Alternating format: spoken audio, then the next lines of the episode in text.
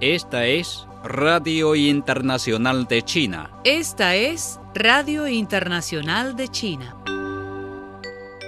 Se ha publicado un discurso del presidente Xi Jinping pronunciado en una reunión combinada de las asambleas generales de los miembros de la Academia de Ciencias de China y la Academia de Ingeniería de China y el Congreso Nacional de la Asociación de Ciencia y Tecnología de China. Xi, también secretario general del Comité Central del Partido Comunista de China y presidente de la Comisión Militar Central, pronunció el discurso el 28 de mayo. El folleto, publicado por la editorial del pueblo, está disponible en las librerías Xinhua de todo el país.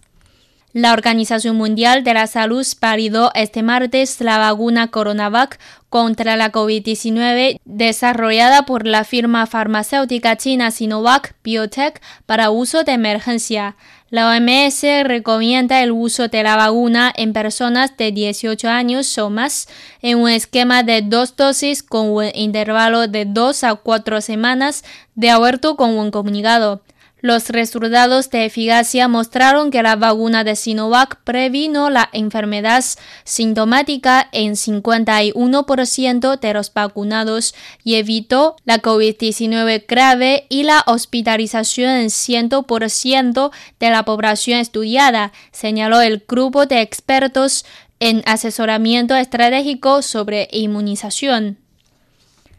El viceprimer ministro chino Liu He, miembro del Buró Político del Comité Central del Partido Comunista de China y jefe de la parte china del Diálogo Económico Integral China-Estados Unidos, sostuvo una conversación virtual con la secretaria del Tesoro de Estados Unidos, Janet Yellen, el miércoles por la mañana. Las dos partes coincidieron en que las relaciones económicas China-Estados Unidos son muy importantes. Bajo un espíritu de igualdad y confianza mutua, ambos funcionarios llevaron a cabo amplios intercambios sobre la situación macroeconómica y la cooperación bilateral y multilateral. Intercambiaron sinceras opiniones sobre cuestiones de interés mutuo y expresaron su voluntad de mantener la comunicación entre ellos.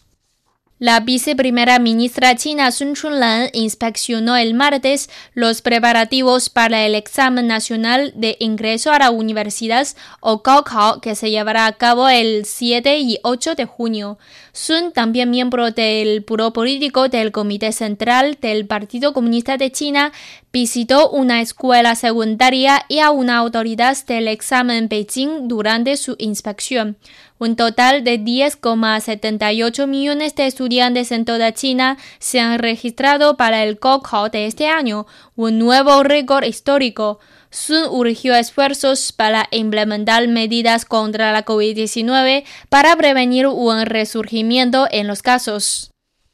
El consejero de Estado y ministro de Relaciones Exteriores de China, Wang Yi, presentó este martes sugerencias para que los países del grupo BRICS promuevan la solidaridad en todo el mundo, aborden el problema del déficit de gobernanza y respondan a los desafíos comunes. Durante una reunión virtual de ministros de Relaciones Exteriores de los países del Grupo BRICS, integrado por Brasil, Rusia, India, China y Sudáfrica, Wang pidió a los países promover la solidaridad mundial para combatir la pandemia y ser guardianes de la salud del pueblo. Luego de destacar que China ha proporcionado más de 350 millones de dosis de vacunas contra la COVID-19 a la comunidad internacional, Wang dijo que espera que los BRICS sigan haciendo de las vacunas un bien público mundial se apegan al principio de la distribución justa y razonable,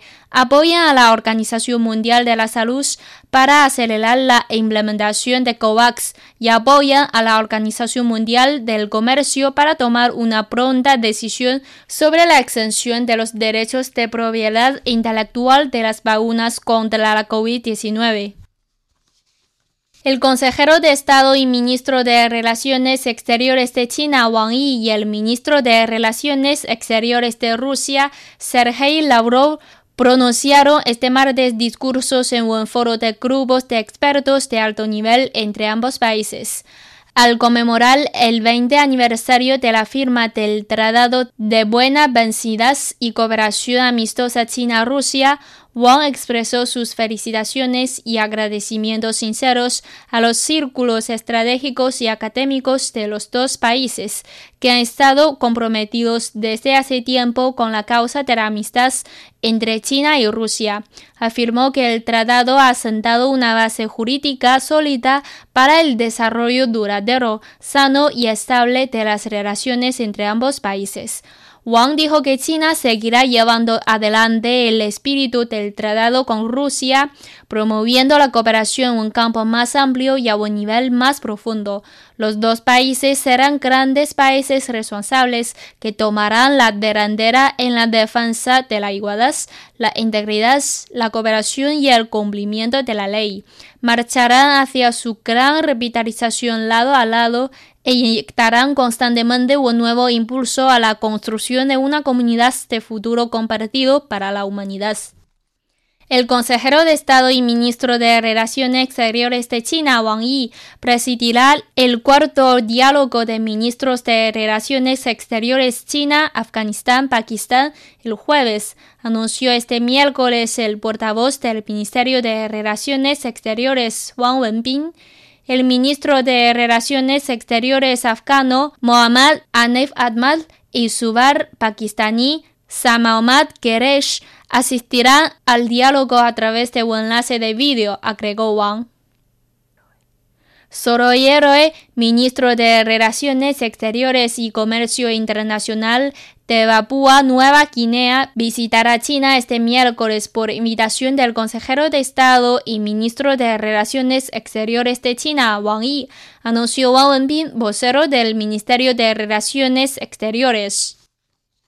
Un alto legislador chino pidió este martes hacer esfuerzos para continuar implementando la ley sobre patrimonio cultural intangible para impulsar la fina cultura tradicional china. Wang Chen, miembro del Puro Político del Comité Central del Partido Comunista de China y vicepresidente del Comité Permanente de la Asamblea Popular Nacional, hizo las declaraciones al hablar en un simposio sobre el décimo aniversario de la promulgación e implementación de la Ley sobre Patrimonio Cultural Intangible al indicar que desde que la ley entró en vigor, China ha alcanzado un firme progreso en la preservación del patrimonio cultural intangible. Wang dijo que se requieren mayores esfuerzos para resolver los problemas existentes en la implementación de la ley. El segundo foro global de salud del Foro de Puo para Asia se inauguró este miércoles en la ciudad costera de Qingdao, en la provincia de Shandong, en el este de China. En su discurso inaugural, Li Bin, vicepresidente del Comité Nacional de la Conferencia Consultiva Política del Pueblo Chino, hizo un llamado por la unidad y cooperación de todos los países del mundo para construir una comunidad global de salud.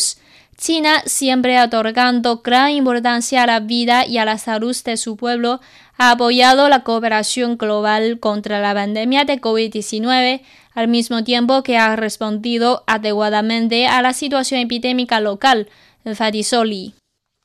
Las personas que llevan 50 años o más como miembros activos del Partido Comunista de China han sido condecorados este miércoles en ceremonias celebradas a lo largo y ancho del país. El PCCH está otorgando medallas conmemorativas a todas aquellas personas que para el primero de julio de 2021 cumplan o superen las cinco décadas de membresía del partido y que siempre han tenido un buen desempeño en sus funciones. La concesión de tales honores la primera vez en China se produce como parte de las celebraciones del centenario del PCCH este año. Vacunar al mundo es la forma más efectiva de impulsar la producción mundial en el corto plazo, dijo este martes la directora gerente del Fondo Monetario Internacional, Cristalina Georgieva, quien advirtió que las tasas de vacunación bajas en algunos países son peligrosas para todos. Ahora es cada vez más claro para los líderes de todas partes y para las personas comunes y corrientes que no vamos a superar la crisis económica desencadenada por esta pandemia a menos que logremos ponerle un fin duradero dijo Georgieva en una rueda de prensa. La jefa del FMI participó en la rueda de prensa junto con los jefes del Grupo del Banco Mundial la Organización Mundial de la Salud y la Organización Mundial del Comercio, con énfasis en un nuevo llamado conjunto para aumentar el acceso equitativo a las vacunas contra la COVID-19.